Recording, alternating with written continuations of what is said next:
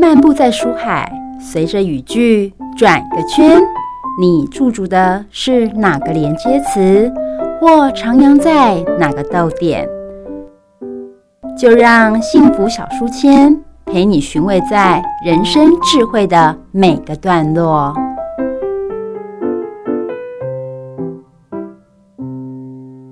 台湾是美丽海岛，你认识台湾海洋文化吗？还是你只认识海鲜文化呢？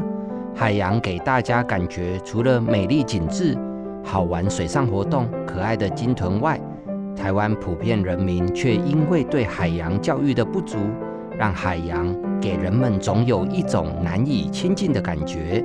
让海洋文化行动家带领着大家，从海岛文化的原点去思考，海洋给予我们什么？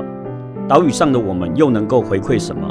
透过海洋文化行动家的介绍，来衍生我们与海洋之间的互动与文化。我是海洋文化行动家李昌万，我是海洋文化行动家向燕豪，我是台湾最年轻的鲸豚观察员李梦谦，我是最年轻的船队水手向子耀，我是海洋文化的学习者庄梦叶。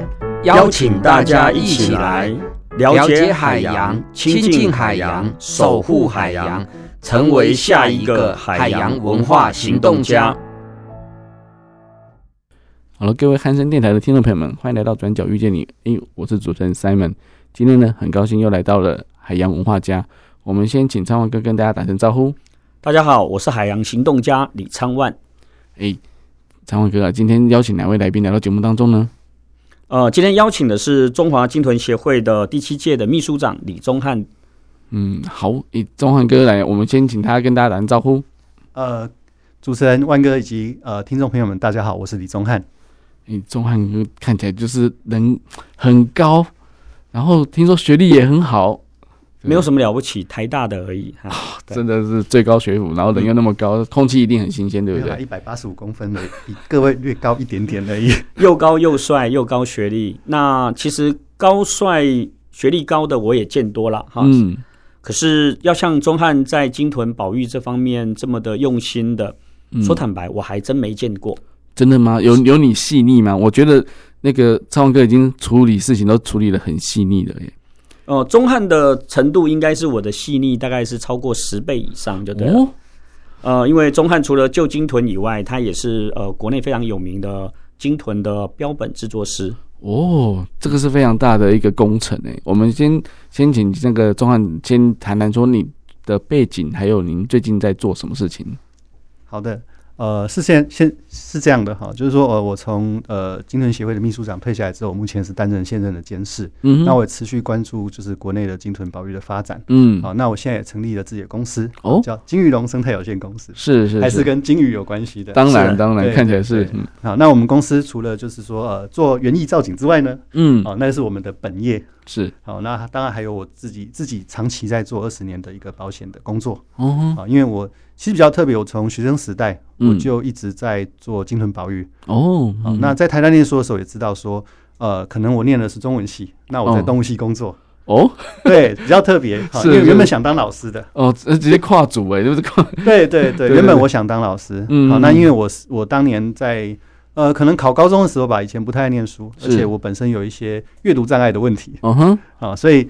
那个时候大学并没有考得很好，嗯，好，哎，台大也不差，真的。但是后来很努力才爬进去的。是，我不是，我不是一开始就是什么资优生，没有，没有，没有。我以前以前是不爱念书的孩子，嗯哼，但是我以前就是很从小很喜欢动物，是很喜欢种花，嗯哼。那那时候大学没考好呢，我就很妙，我就骑个脚踏车，嗯，然后去找了一份水族馆的工作，在永和。哦，我这样一做做了两年半，嗯哼，对，然后一直做到我去陆战队服役，是。哦，我去海军陆战队整整服役了两年。哦，然后那个时候也遇到很刺激的台海飞弹危机，嗯，所以那个时候我们我们做了很多很特别的事情，是受了很多很特别的训练，是是，当然这也养成我们非常，你要说刻苦耐劳吗？不怕死，不怕不怕难，不怕苦吗？也是的，哈，就是说我们我们对于挫折忍受度或者是那个体能的耐受度都会比一般人好，没错没错，是是。那那个时候我就呃就觉得说，嗯，好像。为国家做完事情之后呢，该为自己未来想一想。嗯，当然，对。那时候想，哇，小时候我回南部，因为我是台南人哦，啊，那后来因为因为父母工作关系，我搬到台北。嗯嗯嗯。对，然后那个时候在北部就觉得哇，好像没有南部自在。哦，为什么？对，就我我们其实我们南部的孩子就很单纯呐、啊，嗯、然后课业压力也不会那么大。是是。可是到北部就觉得哇，人好多，是然后房子好多，然后车子很多，然后整个都很挤。对。那不像以前可以骑着脚踏车到田里面去，嗯哼，可能抓抓青蛙啦，抓抓乌龟啦，对对对，然后抓抓鱼这样子、啊。是是是。对，那北部就是。上课下课当钥匙，比较紧凑，对不对？对对。然后大家捷运都走很快啊，奇怪，对不对？对，所以所以我们就很喜欢，就是说每年的寒暑假，我们可以回到南部，嗯，台南那边，嗯，然后可以回到我们的亲戚好友家，是，就是度个假，就串个门子。对对对。那因为我们家我们家是教育世家嘛，我们家专门出在台南专门出老师跟校长。哦。对，所以我就觉得，哎，很其实很向往那个当老师的生活跟工作。嗯。但是我偏偏又不像我的我的亲朋好友那那一些人那么会念书。就很挫折啊，就是说哦，大家都很书念得很好，不是正大的、师大的，就是台大的，嗯，那就我就念了一间呃，可能现在已经不存在，就是已经停止招生的东方工商，我是第一届的普通科。哦，东方哦，我知道，我知道，对，我就是那个第一届普通科校史上可能第一批考上台大的人，是是是是是，对，所以那个是很特别，就是我在我在服役。两年之后，我在退伍那个月考上台大。哦，是是，那就代表其实我在这段时间是很努力的。是，没错，没错。对，所以就是那个时候回回来就想说，嗯，好哦，那好几年没念书了，是不是念一个努力就可以有成果的系所呢？嗯，那想一想，嗯，看起来我国文跟生物的那个成绩最好。对，然后就考上了台大中文系跟历史系。然后后来我选择了中文系，中文系，中文系。对，然后就开始那个。进入校园，嗯哼，对。可是进入校园，我就觉得说啊，我们可能已经在外面工作了快三年了，对。然后又服役服役两年，一共有五年的时间，嗯，可能没有好没有好好的内化自己，或是多赚一些以后的那个呃资本，对。啊，这样说好了，因为回来年纪也比一般的学生大嘛，没错，会想比较多。其实我同学都那个时候都已经研究所毕业了，是啊，是。对，就就会感觉会有很大的落差，嗯。所以他觉得说，嗯，在学校应该。工作赚点钱，嗯嗯，然后那时候就在学校找工读的机会啊。哦，是。然后那时候刚好同学很多人都在学校打工嘛。嗯，对。那我就听到台大动物系，哦哦，周延香老师研究室真工读生，哇！那我就自告奋勇的跑去应征了。嗯哼。好，然后那个时候那个呃周延香老师他就问我说：“哎。”听说你是海军陆战队退伍的，是 那应该不怕海水了哈。嗯，会游泳会潜水，我说都会都会。赞。然后我说我还有一个特殊的专长，就是我有水族技术士执照。哦，我会养鱼。哦，那那时候两千年的时候，刚好就是台湾在做鲸豚救援、活体救援的一个巅峰时刻。嗯嗯嗯啊，但是那个时候几乎都没有办法救活。对。那我说好，那我去看看到底发生什么事。是。那于是那那时候很快的就遇到第一起的搁浅案件，新竹的海山渔港有一对。母子队的热带斑海豚可是哦，那时候我就先到现场看，我发现说他们的水有很大的问题哦，水水质吗？对对，他们一个三十吨的塑胶水池，直径六米，嗯，水深大概一公尺，嗯哼，但是那一锅水真的很可怕。怎么说？呃，太硬了，还是说太没有过滤系统？哦，没有过滤系统，所以它就是单纯只有加水跟溢流而已。哇哦，那那那简直就是，那回来我就跟周老师讲一句话，我说。在化粪池里面，哈是没有医疗可言的。嗯嗯嗯。那我就决定说，嗯，这个系统要修改。是。然后就开始把所有的机器翻出来，可能很久没用的东西，或是买来从来没用过的东西，开始从我们台大顶楼库房翻出来。是是。然后就开始做修改。是。然后就花了很多时间在准备，就没想到我们很快的就在那个时候遇到阿蓬伯的搁浅。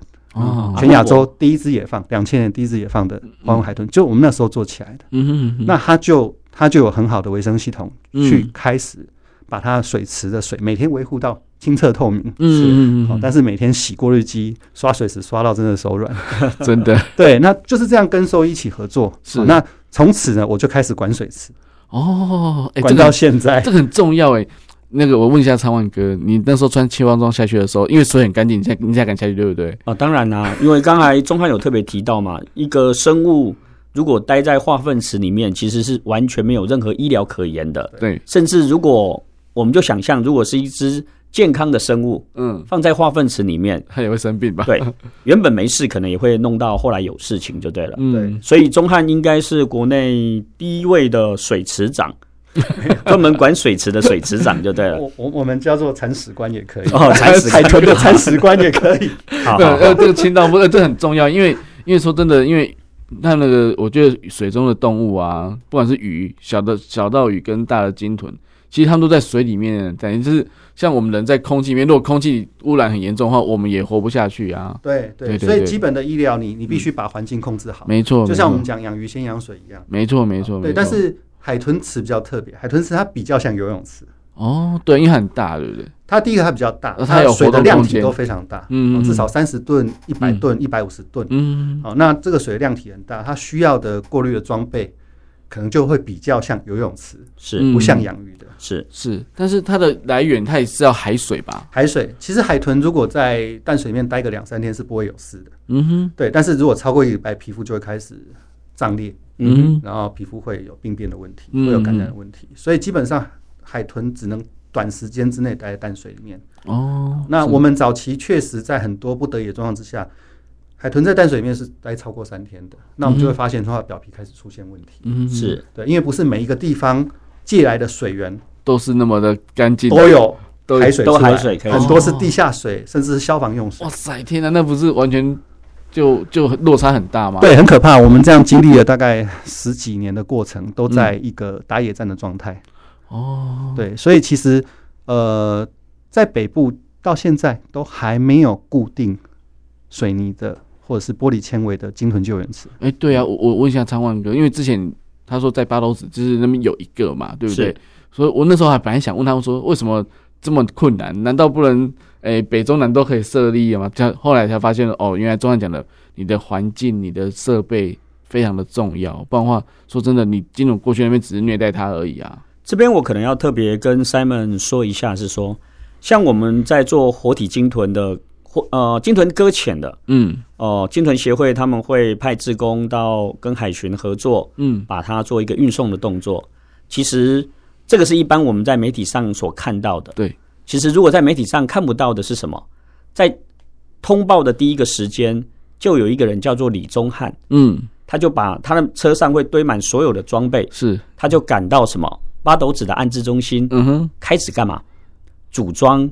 嗯，鲸豚的那个泳池，嗯，要把所有设备都架设好，嗯哼，等所有的救援呃志工从沙滩那边或透过船、透过车子把它运送到安置中心的时候，嗯，媒体的拍的焦点其实只拍到说，哎、欸，那个海豚来了，嗯，池子也都好了，嗯，水都怎样？干净了，干净过滤好，嗯，过滤好了，那海豚放进去了，嗯哼，啊，那个时候虽然那个又高又帅的呃李宗翰其实已经累到。灰头土脸，满身汗，满身汗的，他就会躲到边边去了。对，嗯、所以有时候我常，因为我自己这个部分是只有，应该是只有我看得到。是是，很多时候我们在媒体上面看到光鲜亮丽，其实背后真的都还有一些，嗯、呃，无名英雄吗？嗯、真的，他们真的是无名英雄就对了。所以，所以我我觉得说，如果刚好中汉在那边刚好忙完啊，吃个便当，然后旁边讲说，哎、欸，我们很累，帮金龙回来，然后你们在那边吃便当，这样子。会 不会有这种？我这种反差啦，我常常是连便当都没得吃。对，因为其实呃，抢时间，抢时间，真的抢时间。是，而且很多职工帮忙。说真的，一个附件池它可能两三百公斤重，嗯，那一个人其实也搬不动。是，好，那当然我比较特别的是，当大家听到金豚救援的时候，大家可能就是往前冲，冲到海边的现场，嗯。我呢，接到电话是往后冲，嗯，他往后跑，对，可能回公司抄家伙，是是，好，准备看等下需要什么垫子啊，需要什么抽水机啦，需要什么水管啊，然后可能疯狂的又要跑去水电水电行采买一下，是是是，然后再冲到比如说安置中心，嗯哼，好，那所以我们负责这些比较呃别人看不到的地方，但是却非常重要，因为一只海豚它可能经过一两个小时运送，它会非常非常紧迫，对，它最需要的。就是碰到海水，对，而且是稳定它它习惯的那种海水，对不对？对对，那你没有把这些东西准备好之前，动物来，它如果等的话，它可能就没有命了。嗯哼，我们其实过去很常在运输途中，动物就在半路就是没有呼吸心跳的。对对对，那或者说一到现场，它可能没有准备好，那它也没有水池。嗯哼，那我们可能要被迫做一件事情，叫做安宁死。嗯哼，因为早期可能连安乐死的权利都没有。对，因为做安乐死其实很贵。是啊，因为巴比妥盐那种是管制药品，对，我们平常也没有办法取得。是是是，那可能一只动物的量，可能把一个县市所有兽医院的量都打完，都打完，都打完，都还不够。嗯，而且这个金额是贵的。对，我们曾经遇过，光药钱好几万块。是，嗯嗯。好，那以目前来说，呃，以前以前我们在做精神科险救援，可能一整年的预算，公部门拨给我们大概补助案的时候，大概只有一百五十万。哦，要做全国。嗯哼，而且是整年的哦，不管几期，就是对对，有时候多有时候少，对，就是一口价。哇，没有开口合约。哦，那现在呢？呃，分成呃中华鲸豚协会跟成大海洋生物中心，嗯哼，总经费也才两百五十万。哦，那还是要两个协会、两个两个部门去去切割啊，或者对，可能我们就是负责呃彰化嗯以北的。以北，然后一直到花莲。花莲，嗯，降到半圈这样。对，还有那个离岛，嗯哦，澎湖啊，那就我觉得成大比较轻松，那都归我们管。好，那成大就是可能彰化以南哈，云林啊，然后一直绕一个南台湾，一直到台东，嗯，好，绿岛。蓝屿都归他们管。哦，对，所以现在大概就分成这两部分，嗯，好，那就是把经费一分为二，然后两个单位去负责不同的领域，因为其实鲸豚救援它讲究的是时效性，对，好，动物它可能没有办法超过两三小时以上运送，嗯嗯，比如说为什么我们当初我在当协会秘书长的时候，我一直强调中部一定要设一个紧急救援站，嗯，为什么？因为我们在中部搁浅的鲸豚从来。在之前从来没有。抵达附件池是活的。哦，因为路程太远了。哦，就是套一句之前那个什么《火神的眼泪》的欧卡嘛，对不对？也是类似这样。到院前呼吸中止，对，心跳呼吸中止。对对对，就是那这样，我觉得说其实真的，协会的职工也会觉得很很很挫折，很挫折。我们自己很挫折啊，因为我们发现居然没有一个地方可以让我们放水池。嗯哼哼。那居然你要。台湾四面环海，你要取得海水是这么困难。嗯，天地这么大，居然没有容下放一只海豚的地方。地方，对对对，所以所以我之前在想问昌文哥说，为什么只有北部才有？他说连宜宜兰花莲都都嫌远了，对不对？因为太远，就像你讲的，要要送回来真的太。对，太久了，可能宜兰送回来的动物，可能在路上就就挂了。那花莲就不用讲了。对对，所以所以其实有一些救援站的设置点是相当重要的。嗯，对。但是这个对呃，可能对有一些长官来说是很前卫的思想。哦，对，就是我我可能我做了一些所谓的政治不正确的选择。哦，就是说，当然我们一心为动物状况之下，可能有一些长官他会认为我们冲太快了，或者说现在没有经费啊，我们能不能等到以后有经费的时候再做？好，但是就我来说，我从两千年一直到复建站真的开始在设置的时候，已经经过十八年的时间了。是，天哪，这是我欠他们十八年的事情。呃，像我们就经常跟钟汉聊到说，钟汉其实真的还蛮伟大的，因为他在做这个动作，其实有时候是吃力不讨好的。真的，真的，对。可是你要有那个尬死啊。对。那我就问说，哎，钟汉，我还蛮佩服你的，因为我李昌万很少佩服人。嗯，我还蛮佩服钟汉的。那钟汉就回冷冷的回我一句，冷冷的哦，他冷冷说：“我欠他们的。”我后来心里想，哎，好像真的是你欠他们的。可是如果我们要真真心来说，其实不是你欠他们的，是身为人类的我们对。欠他们的。对。对，其实我们我们做了很多事情，都会影响到海洋环境，嗯，包含工业废水啊，包含我们每天的民生废水啊，是，包含我们每天丢到水里的垃圾啊，对，好，所有东西都会回到海里面，是，那他们也都会吃到啊，是，像我们现在十只海豚里面，嗯，至少有一只百分之十的鲸豚肚子里面有看得到的塑胶袋，嗯，塑胶制品，嗯，好，那塑胶为例，就是每一只都有，对对，他们身体的多氯联苯、有机汞。嗯，甚至奈米银，嗯，我们清洁剂里面的所谓的抗菌的奈米银，对，都会跑到他们脑子、肌肉、血液、内脏。好，所以人家说海豚肉以前哦可以坐月子补身体，嗯，但是我告诉你，那重金属含量都超标，一定的，甚至超过仪器可以检测的上限。是，好，所以我们在所有在路上制造的污染物，嗯，都会呈现在他们身体里面，嗯，甚至我们在海里面的油气活动。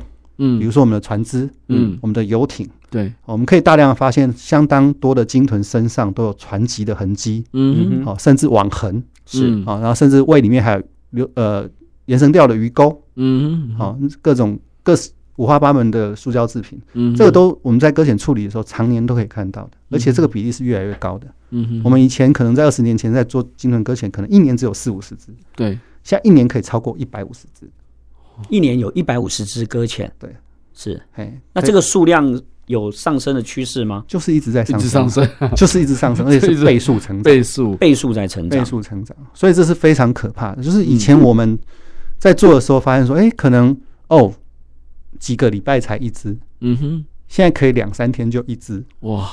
很可怕，所以我们的出勤率或者是我们我们的的的呃经费的消耗消耗相当相当可观的，快哦，所以我们可以办各各式的活动，然后想办法呃赚一点行管费啦，是，或者接各式的计划赚一点行管费，去贴补可能公部门给我们的搁浅处理预算的不够，嗯，因为公部门给的预算基本上，我我只能讲比较适合处理已经没有气息的动物，哦，就是就是也没有那个时效性。啊，也不用那么多过滤设备，也没有那么那么那么多器材这样子，解剖、开张、死亡，对，死亡证明、证明、诊断哦，到底是什么原因？然后肚子里面有有没有塑胶袋？嗯，好，然后可能后续再去做一些重金属污染物啊，这样的经费大概就花了一百五十万了，可能还不够。对对，所以其实是很吃紧的。对啊，如果要做活体的部分，那就是额外的负担。对啊，因为活体你还要好几天嘛，还要观察嘛，等到它恢复 OK 的时候，还要再。放回去啊，对，需要非常多的人力物力，还有金钱的资源就对了。对，所以其实有长达十几年协会的状况是很难去做搁浅复健的这个动作，中中断了非常久的时间。是是是，大部分时间可能必须去做，比如说海上调查啦，嗯嗯，比如说去做一些呃环环境影响评估啦，嗯，那比如说做一些赏金的调查及研究啊，嗯，那有非常长的一段时间在鲸豚搁浅救援这一块，基本上都是在做呃。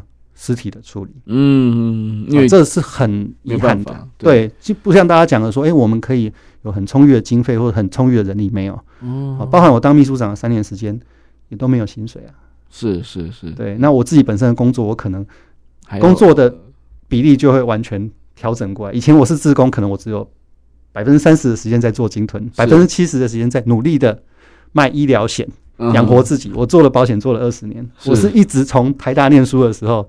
就在做保险。哦，是，嗯，然后想办法跑业务，一年赚个一两百万，嗯，然后呢，再去养自己的理想，对。可是当我有一天在二零一七年当了长官之后呢，我发现我只剩下百分之三十的时间可以做保险，百分之七十时间都在做金豚，做鲸豚，对啊。然后我收入就整整剩下一半，嗯，对。然后在养家养家方面就会很辛苦，是是，对。所以我就用了这三年，把我们可能我认为我我们。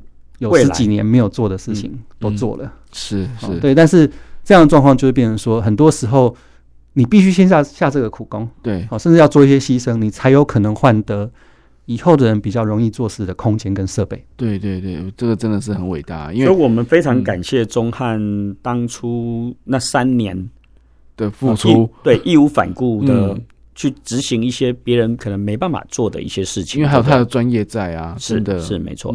那这这边我想要请问一下钟汉，就是很多听众会很好奇，如果他们在海边遇到鲸豚搁浅的时候，他大概有没有简单的处理的哪几个步骤？哦，其实我想现在啊，因为每个人都有手机，嗯，看到鲸豚搁浅的第一件事情呢，当然手机拿起来，嗯，拍照，可以先打一一八。一一八哦，海巡通报专线。哦，不是先发 I G 跟 F B 吗？哦，不对，不对，不对，好，先发一，先打一一八，对，先打一一八通报。是，然后还有打电话，也可以直接打电话给中华鲸豚协会的二十四小时救援专线，嗯，零九二八五三九九七七，哦，零九二八零九二八五三，我想救救晶晶，哦，零九二八五三九九七七。九九七七，好，这是我们鲸豚处理专员的专线电话，嗯，好，那。当然，在现场，现在好，我们手机每个人都有拍照功能，对，我们就可以赶快拍照。嗯。哼，好，那我们要做的是三要四不，三要四不，对，要做三件要做的事情，嗯，四件不要做的事情。嗯哼，好，第一个要要扶正，哦，扶正，好，把鲸豚扶正，要扶正。鲸豚不是好好的在海边趴在那边趴好等你，没有，它可能在浪里面翻滚。哦，好，那你知道鲸豚它可能十分钟、十五分钟没有呼吸，它就会淹死。对，那你知道它如果在海边翻滚的时候，它是不是有可能吸到海水呢？嗯，好，吸到海水，就算当下没有死，只要吸到海水的鲸豚，救援几率都非常非常的低，趋近于零。嗯哼，啊为什么？因为它肺部呛水，呛水了。嗯，光肺炎你就处理不完了。对，嗯，好，所以第一个就是要把它扶正，先扶正，好，让它趴在沙滩上。嗯，好，而且还有一个很重要的一件事情，大家知道海边有浪，对不对？对对。那鲸豚搁浅的时候，通常海边的浪都不小。嗯，所以你要让鲸豚的身体跟海浪呈跟跟海岸呈现垂直的状态。度了哈。对，因为浪来的时候，它的受浪面积是最小，会减少，而且头要朝前。嗯哼，头朝前是朝浪，朝陆地，朝陆地，朝陆地，因为海岸是斜的。对，那这样它才有办法保持气孔往上，在嗯海水以上以上的那个。对对，所以这是很重要的一个要领，嗯要扶正。好，一扶正。对，然后要把它胸鳍固定好。哦，因为它胸鳍里面有五只手指头，嗯，很容易骨折。是，好，所以要让它扶正，趴好。好，然后第二个要保湿，保湿。好，因为它皮肤很脆弱。嗯，好，你必须让它保持潮湿。嗯，好，而且你水海水淋到的时候，它紧迫会降低。对，好，所以我们遇到那种举尾躬身的海豚，很紧张的海豚，我们会赶快洒水。嗯哼哼，好，放到地上赶快洒水。嗯哼哼，好，甚至我们好一点，我们可以用个塑胶布铺个。挖个浅浅的水池，把它放在里面。对对，好，扶正，然后保湿，保湿，好，然后要记录呼吸、心跳，要记录他的呼吸、心跳。他有呼吸，我怎么知道他的呼吸跟心跳在哪个位置？对，呼吸的话呢，我们可以看它有气孔在头顶上，一个波后。那一般的小型鲸类，它的呼吸大概一分钟，好一次到三次。那我们通常以五分钟为单位测量，嗯，就正常来说，它一个。诶，一个五分钟的循环是五次到十五次，五次到十五次。对，它如果超过二十次的话，就代表它非常非常的紧张，那这就要很小心了，就是很紧迫了。是，好，那我们可能要降低周围的音量，可能要多洒一些水。嗯哼，好，然后心跳呢，它跟我们一样，心脏长在左边。哦，左边呢？好，心脏在左边，对，在胸鳍的左后方，嗯，是嘎子窝那个地方。嗯哼，但是呢，通常不建议没有经验的民众去量。嗯，第一个它。每一只海豚都是先天性的心律不整，它呼吸之后会嘣嘣嘣嘣，然后再嘣嘣嘣，然后嘣嘣嘣嘣，它就是每一只都心律不整，这是它们的特色。是是是，好，所以它们的心跳大概五十五呃一分钟五十到九十下是正常的。嗯哼，好，那当然大型鲸的心跳就非常非常慢了。嗯嗯，好，但是大型鲸为什么不谈呢？因为其实超过四公尺以上都超过目前国内的救援能量。对，没错。所以四公尺以上的鲸豚我们就是投降。嗯哼，那可能就要考虑就地安宁死或安乐安乐死。嗯哼，因为台湾的水池最大就是四公尺直径，哦，所以不可能放一只超过四公尺的四公尺四公尺的，是，对，那勉强放进去也是死在里面。对对对，哦，所以我们现在讲的就是中小型我们可以救援的鲸类。嗯哼，好，那那个四个不要做的呢？嗯，好，就是不要让鲸豚受到风吹日晒雨淋。哦，因为太热会热死，因为他们全身，他们全身上下。都是为了保温而设计的。对，它能散热的地方只有背鳍、尾鳍跟胸鳍。是，所以这几个地方，如果你只有一块，比如说毛巾或是可以洒水的地方，这几个地方优先。对，好，它全身上下都是保湿，对，保温，保温，为了保温用的。好，所以要厚厚的金子。所以，呃，您说它的散热的地方就是背鳍、背鳍、尾鳍、尾鳍跟胸鳍、胸鳍。对，这个地方，这这几个地方是比较容易散热，血管比较。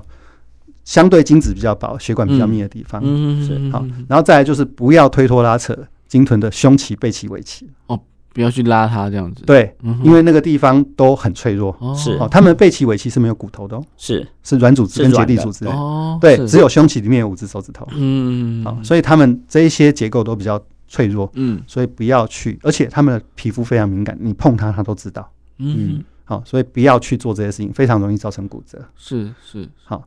然后再来呢，就是不要站在头尾附近。哦。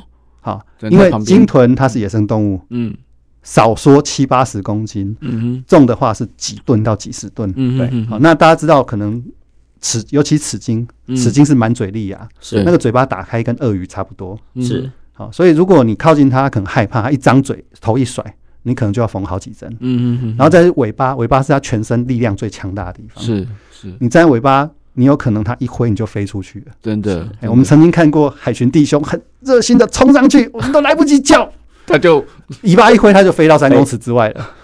还好吗？人还好吗？呃，还好，我们就把人捡回来，继续救动物这样子。好，所以千万不要再多一个被救援的对象，好，因为这个是很危险，因为你可能肋骨当场就断了好几次。是是是，因为海豚在海里面生活，它可能一辈子也没看过。两只脚，两只脚站在在耐汉面前走路，我们就像外星人一样，你知道吗？他会真的会害怕，就对，不要好可爱，我靠，马上手就没了，手就对，他们牙齿是相当锐利的，嗯，所以我们现场的两位那个海洋学习者也要特别注意哦，好。好，那那等一下哦，我们先休息一下哦。我们等一下让海洋学习者来来发问一下，就是针对就是依照他们的观点、他们的角度啊，然后来看看哎，钟汉有什么样的部分哦。那我们休息一下，听一首歌曲，我们待会再回来哟。然后各位汉声电台的听众朋友，我们欢迎回到转角遇见的节目现场。诶，刚刚就是钟汉讲了很多哦，诶，昌文哥有没有什么要补充的啊？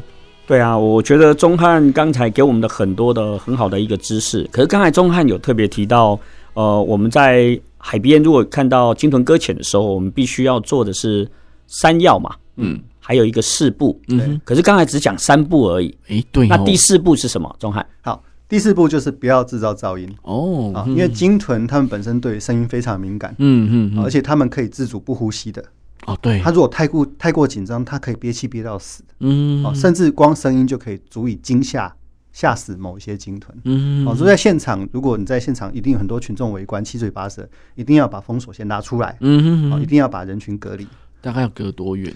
基本上，我觉得三公尺以上是最理想的。哦，好，那当然，现在海巡海巡弟兄通常可以帮忙，帮我们把人员先隔开，嗯，好，那我们专业人员可以靠近鲸豚，嗯，好，这当当然知道我们到现场之后，但这可能是我们接到通报半小时、一小时之后的事情。对的，对，所以第一个现场我们很需要民众、热心民众跟。呃，海巡弟兄的帮忙，嗯，做第一件第一时间的处理非常重要，好，绝对不要让鲸豚呛到水，嗯，然后再来，如果群众拍照，绝对禁止使用闪光灯，哦，因为强烈的光源会造成鲸豚的惊吓，惊吓，对对对。但是拍照、录影、回传对我们来说非常重要，因为我们可以在前往的路路途中，我们可以知道鲸豚的现实。哎，那回传到哪里？是到协会的脸书，还是他的？对，协会脸书，或者是呃鲸鲸豚救援专线都可以。好，那海巡也可以协助。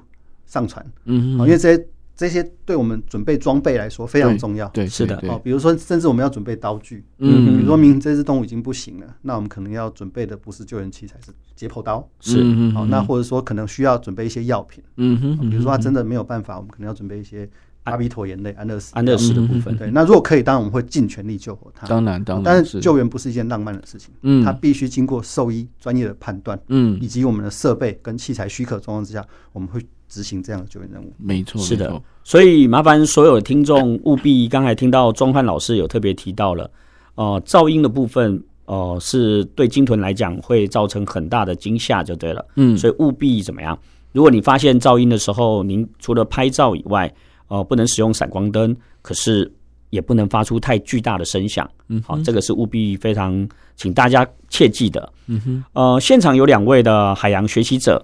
那他刚才有举手了，他想要发问。那我们先邀请那个海洋学习者孟谦老师啊，你好，老师，我想要问，除了人为因素，还有哪些原因可能会导致鲸豚搁浅？好，呃，基本上鲸豚搁浅的呃热门的期间哈，是大概每年的十月到四月，就是东北季风起来的时间。那这个时候海水温度也相对比较低，嗯，好，那因为鲸豚它跟我们一样要维持固定的体温，那跟大概跟我们一样就是三十六、三十七度。嗯哼，所以他们发烧的时候，就代表他们也生病了。哦，甚至早年的兽医师都直接告诉我们，超过四十度以上体温的鲸豚就不用救了。哦，因为它没有办法了。好，所以当我们在在处理鲸豚搁浅的时候，通常我们会在现场去判断它的有没有外伤。嗯，比如说有没有船籍。嗯，好，它有没有网痕。嗯，好，那甚至有一些呃我们看得到的真相。好，比如说有一些病变。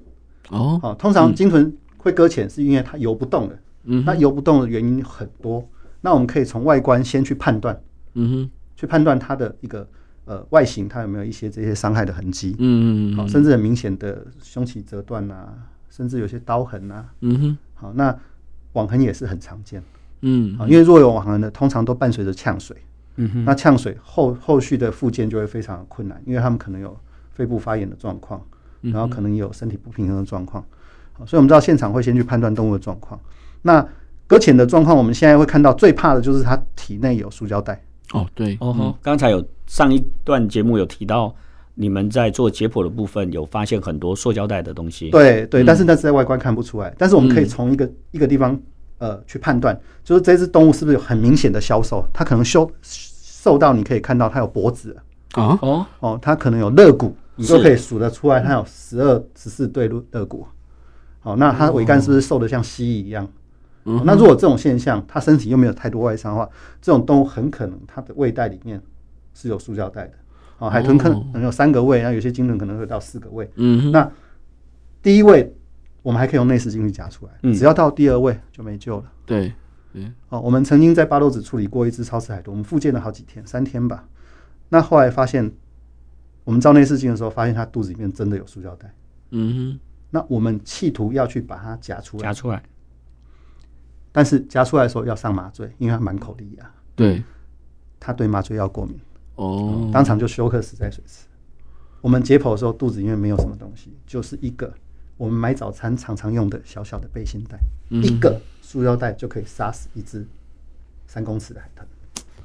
嗯哼，我知道，因为上次向哥有来讲嘛，海海豚没办法去就是麻醉太多，因为或者是那个剂量，或者他会忘记呼吸嘛，他就他就他就会他人就会就就这样离开了，他憋着憋着就。就就走了，走了，对，就走了，对，所以所以真的真的很很难处理，也就是说，尤尤其是这种像这种塑胶袋这种，它没办法，我们一定要把它移除掉，又没有办法开刀，对，它只要跑到肠胃道里面就完蛋了，嗯，因为海豚它皮肤是没有办法被缝合的，哦，所以刚才呃，各位听众大家应该都有听到，刚才钟汉老师有特别提到，呃，那只海豚的死亡的主要因素，应该就只是那。我们买早餐的那个背心袋而已，就那一个，就那个塑胶袋而已。所以塑胶袋的减量的部分使用，我们需要使用环保袋。其实这个真的是除了爱地球以外，也是爱鲸豚的一个表现。对，我想落实在生活上就是保护海洋的一个方式。嗯，好，比如说我们减量使用，重复使用。嗯，但我们没有没有那么严格，没有那么斯巴达式的叫大家完全不要使用。事实上。是有点困难的，嗯，但是我们可以重复使用，妥善回收，嗯，减少制造这些废弃物，对，因为一旦你丢出去，它就有可能飘到海里面，它有可能流到海里面，嗯。刚才钟汉老师有特别提到说，哦，鲸豚搁浅的部分出现网痕，我知道网痕是因为可能被渔网缠住嘛，嗯，那刀痕呢？你可不可以说一下？呃。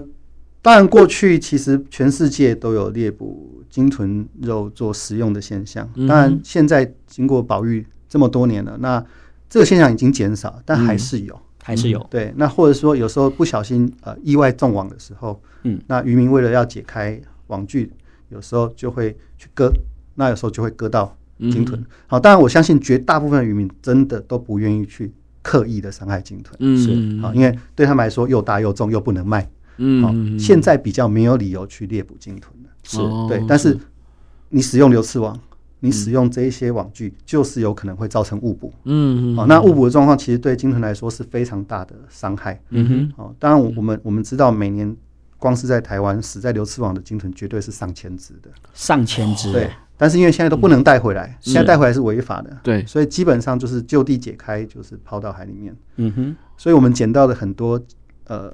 搁浅的鲸豚其实可能都是中网中网之后被海抛的，嗯哼，所以为什么我们会去判断外观有没有网痕？这个非常重要，嗯，甚至嘴巴还勾着鱼钩，嗯，哦，这个都我们很常遇到的事情，嗯，对。孟谦刚才有特别提到，这个是人人为的因素嘛？对。那天气气候的部分呢？生病啊，他们也会生病啊，跟我们一样啊，也会也会有身体虚弱的个体，嗯哼，那也会有老年的个体。好，那如果老了，当然我们我们没有话讲嘛。但是很多其实现在很多是新生儿，很多是很青年的个体。好，现在幼儿比例也很高。嗯，好，所以可以想象我们海洋环境很恶劣，这些鲸豚它没有办法去把孩子养大。好，一只海豚它可能寿命是呃四五十岁，它可能十岁以后才有繁殖能力。嗯，那一胎又要喂奶。嗯哼。好，怀孕可能十一个月这样子，那大概就是接近一年，跟人很接近。好，然后它可能要喂奶喂个两年，嗯，所以它可能有三年的时间才能养育一只，嗯，宝宝。可是当宝宝出生率或存活率没有办法养大的时候，那就会造成像中华白海豚一样，嗯，可能从两百只、一百只，最后现在剩下五十五只不到，是。因为它的幼子超过三年死亡率太高了，对。好，所以基本上这些海豚都会遇到一个问题，就是可能食物不够，嗯，养分不够，身体虚弱，甚至海洋污染，嗯，造成它的子代没有办法繁殖，嗯哼。那没有办法繁殖之下，它的族群又没有办法恢复足够的数量，有一天它就是会灭绝。对对。对。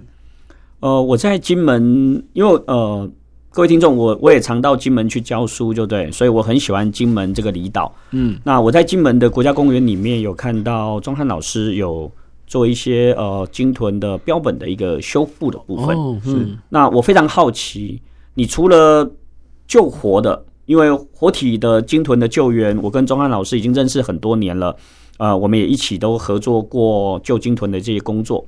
可是标本，为什么我们还要做标本？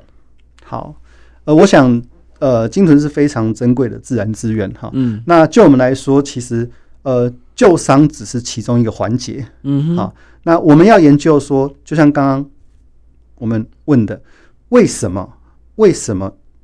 它会搁浅，嗯，我们也想知道原因呢。是，好，那通常都是透过传统上，我们都是透过解剖，嗯，我们解剖去看它身体上有没有什么病变，对，比如说气管、肺部，嗯，有没有气泡，嗯哼，有气泡就代表它是被淹死的，嗯，它是溺毙的，嗯，是，好，那它的肝脏、肾脏是不是有什么病变？嗯哼，甚至它们也会有肿瘤，嗯。嗯，好，那可以看到它胃内容物，我们要知道它吃什么。啊，比如说，大部分的鲸豚其实对渔业是没有伤害的，原因是因为像我们常见的飞旋海豚，嗯，好，或者是热带斑海豚，甚至花纹海豚，它们甚至有的只吃头足类，哦，好，它不吃鱼的，它吃软体动物的，嗯，那有的它只吃深海几百公尺底下的会发光的灯笼鱼，嗯，可能只有五六公分，好，你给它一个巴掌大鱼，它可能吞不下去，嗯，是，好，因因为鲸豚的气管从食道中间插上去，它的食道在里面是分成左右两侧的。是，其实它直径很窄，不能吃太大。对，所以你拳头大的食物进去根本就会卡住。嗯，哦，所以比较对渔业会有冲击，像卫虎鲸、李康鲸，或者是说像屏蔽海豚一些比较中大型的鲸豚、齿鲸类，才会对渔业会有冲击。嗯哼，好，那但是大部分的小型，我们常见在东岸赏鲸常见的的种类，其实它们基本上它们对渔业是没有不会跟人类的食物重叠的。嗯嗯，对。那我们在这些为什么会知道这些事情？就是因为我们把它胃打开，然后去看看里面的。鱼的耳石，嗯啊，甚至是鱿鱼的嘴喙，哦，好，是不同的品种有不同的造型，在显微镜底下都看得到，嗯，哇，好，所以这鲸豚食性是另外一个研究的一个课题，嗯嗯，好，那再就是兽医他们会去看这些动物，它甚至有潜水夫病，嗯哼，甚至它的耳朵有没有出血，比如说它可能海事工程，可能比如说对离岸风机的建设，它可能造成瞬间打桩的一个高压的音爆。对，好，那可能会造成暂时性的听力损伤，甚至是永久性的。嗯哼，比如说军事演习，嗯，军用声呐、主动式声呐，哇，比如说鱼雷炸射、对海的炸射，这些都在演习期间，你会常常发现有一些深海的鲸豚就是会在那段时间搁浅。嗯嗯，那有时候耳朵切开，你可以看到内耳都是充血的。哦，好，所以这也是搁浅的原因呢。是，好，那有一些寄生虫，它可能。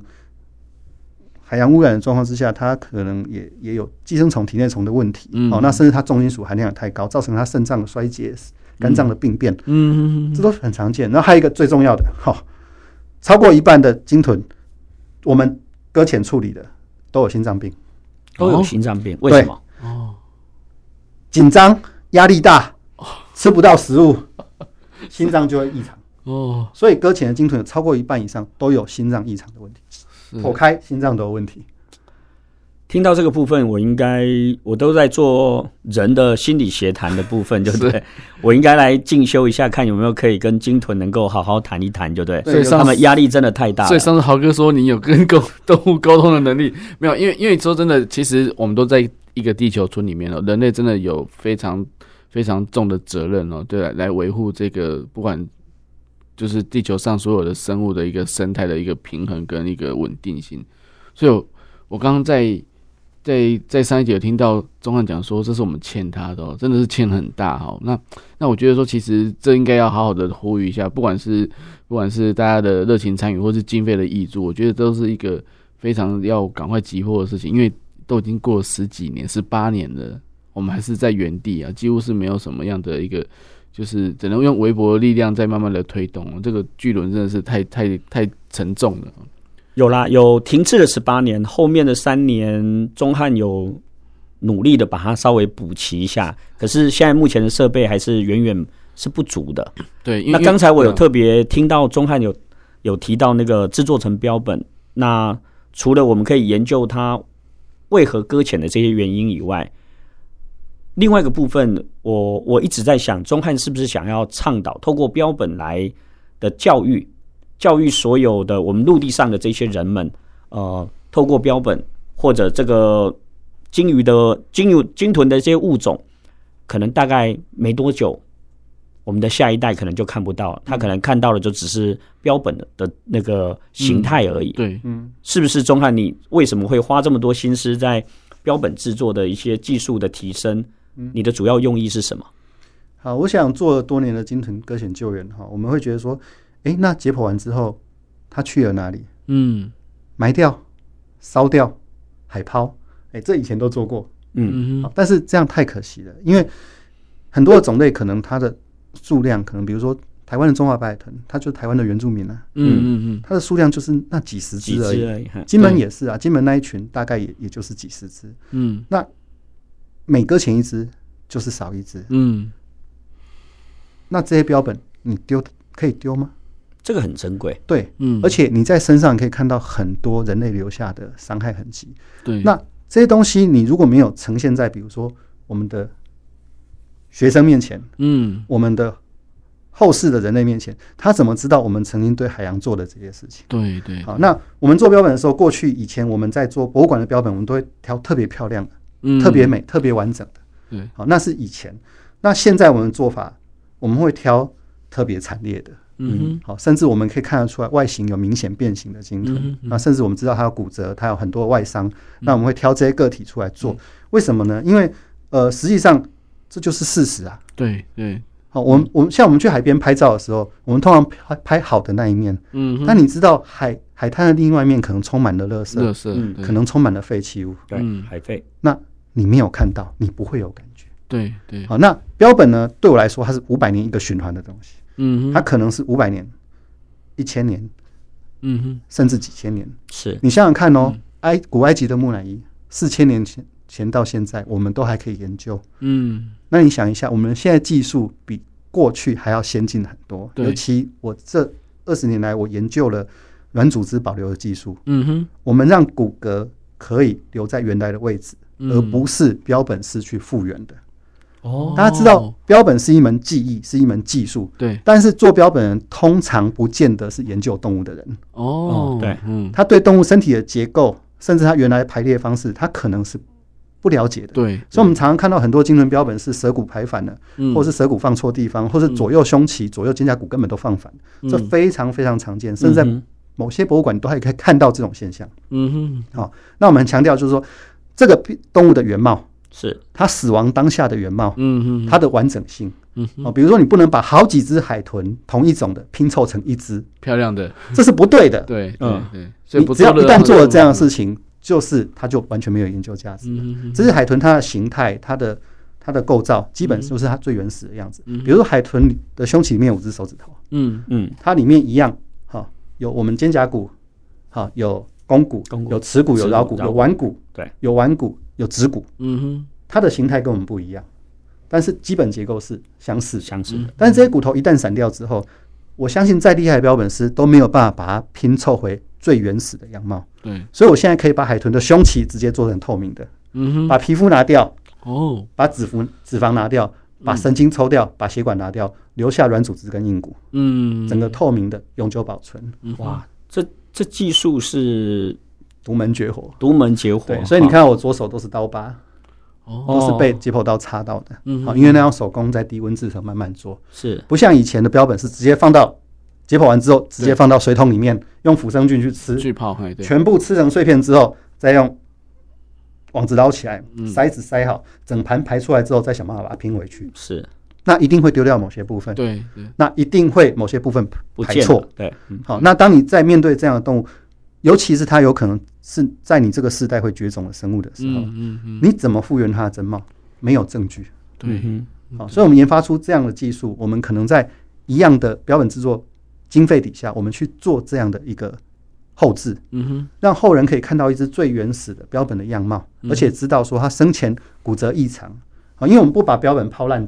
你可以看到它软组织怎么变形，对，包覆骨头的状态。嗯，好像我做过，我亲手做过四只中华白海豚，好，有三只是全重做的，嗯，好，有一只是修复的。是，那三只里面有两只尾巴就有严重的变形。哦，好，有一只是被撞到粉碎性骨折，嗯哼，有三节的尾椎是融在一起，哇。哇，生前骨折在愈合的，嗯哼哼，那它生前的过程那个应该会很痛，非常痛苦，因为脊椎骨上方有整条脊神经直接是。直达脑部，嗯，你可以想象，你只要一个坐骨神经一个骨刺。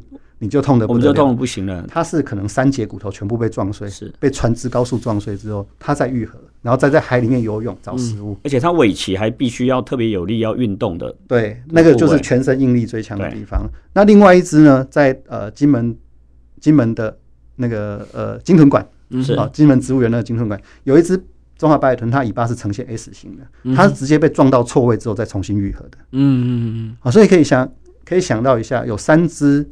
呃，全新的标本就有两只有这个状况，嗯哼哼哼，很可怕，这个比例非常的高。对呀，对呀，对，那这就是一个很好的证据。嗯，后代人他为了要研究我们这个物种，嗯，我们可能眼见它绝种，但是我们可以留下这一些东西给后代的科学家，甚至是大众，甚至我们的孩子、孩子、我们的孙子去研究。这可以好好几个世代啊。是一百年后没有人记得我李宗翰是谁。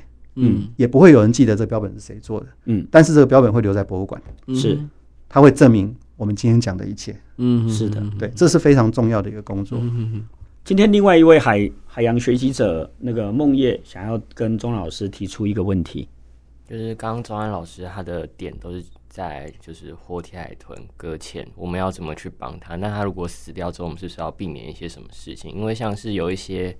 比较大型的鲸豚，它在搁它死掉死在搁搁浅在海滩上的时候，嗯，其实里面有一些菌类会让里面就是它会它也可能会炸开来这样子。是是是。那我们民众是不是应该要避免一些什么手段，让不会再出现瞬间被炸到伤患这样子？哦，其实还呃，我觉得这个还好，就是说基本上呢，一般的民众只要闻到臭味都不会太靠近了。哦，那 鲸豚的量体很大，你可能可能远在。一百公尺你就闻得到那个味道。嗯嗯。那当你靠近的时候，只要它呈现一个气球状的，我相信没有群众会去伸手碰它。好，那就是海巡人员跟我们研究人研究人员会到现场。嗯。那遇到这种状况，其实大部分都是这个这个状况。是。可能五六成以上的动物上来就是没有气息的。那没有气息的不是新鲜的，好好一直趴那边等你，不是哦。嗯。它可能充满了气体。嗯。可能充满了几千只的昆虫在上面。哇。好，那我们到现场一样，手套戴着就下去了。嗯哼哼哼。好，当然我们会做好防护措施，我们可能会穿雨鞋，哈，嗯，然后穿个穿个防护衣，然后戴个手套，戴个口罩，这会基本会做。但是你当然遇到充气的鲸豚呢，我们会拿一支尖尖的刀子，所有人都推到很远，一个人去把它戳个洞，赶快往回跑。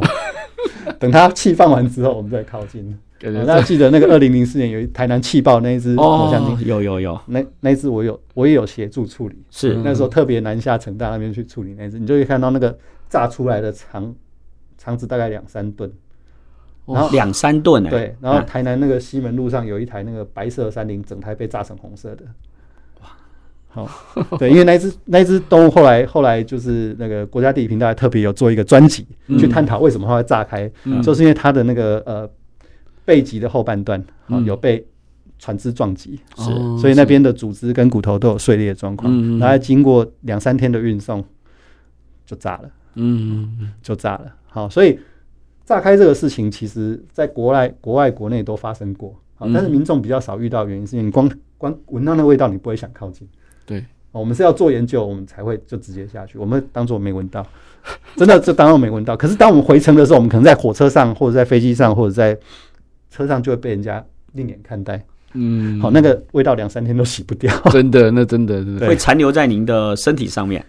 会啊，你即便戴着手套，你吃饭的时候都会闻到手香香的，还有鼻鼻孔里面都还有那个味道。对对对，会毛发上都有味道，所以即便回旅馆洗完澡了，你坐飞机的时候还是被人家，人家还是白眼你。对对对，这到底什么味道？很奇怪，从哪里来的？这样对对对，也不是鱼腥味哦，它就是很特别的味道。对，所以真的。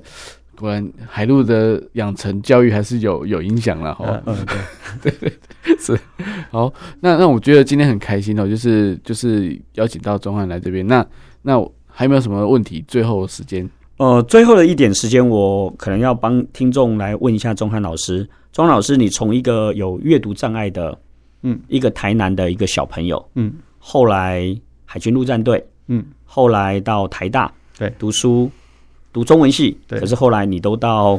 动物系里面去工作就对，包含后续的这么多年的鲸豚的工作。对，您的可以不可以用比较简短的呃话语来帮我们做一个你的心路历程？嗯，我我想哈，其实当你在真心爱一一种生物的时候，你会不会去多思考其他东西？我我觉得这是很单纯的一种爱的表现。嗯，爱的表现。对，我觉得我觉得不要去考虑其他的事情，就是我们单纯的。去做对的事情，我觉得这非常重要。嗯、对，啊，我我觉得当比如说当我回到台大念书的时候，发现说，哎、欸，人生的另外一种境界。嗯，啊，那比如说念中文系，它是一种内化的过程。对，你可以在这些挫折里面寻找身心的安顿。嗯嗯，好，你可以在很多呃人类智慧的累积在书籍里面的，嗯，去寻找答案。对，是。好，当你面对很多现实的挫折、很多经济上的压力的时候，当你遇到呃这些困难的时候，嗯，我们都会在。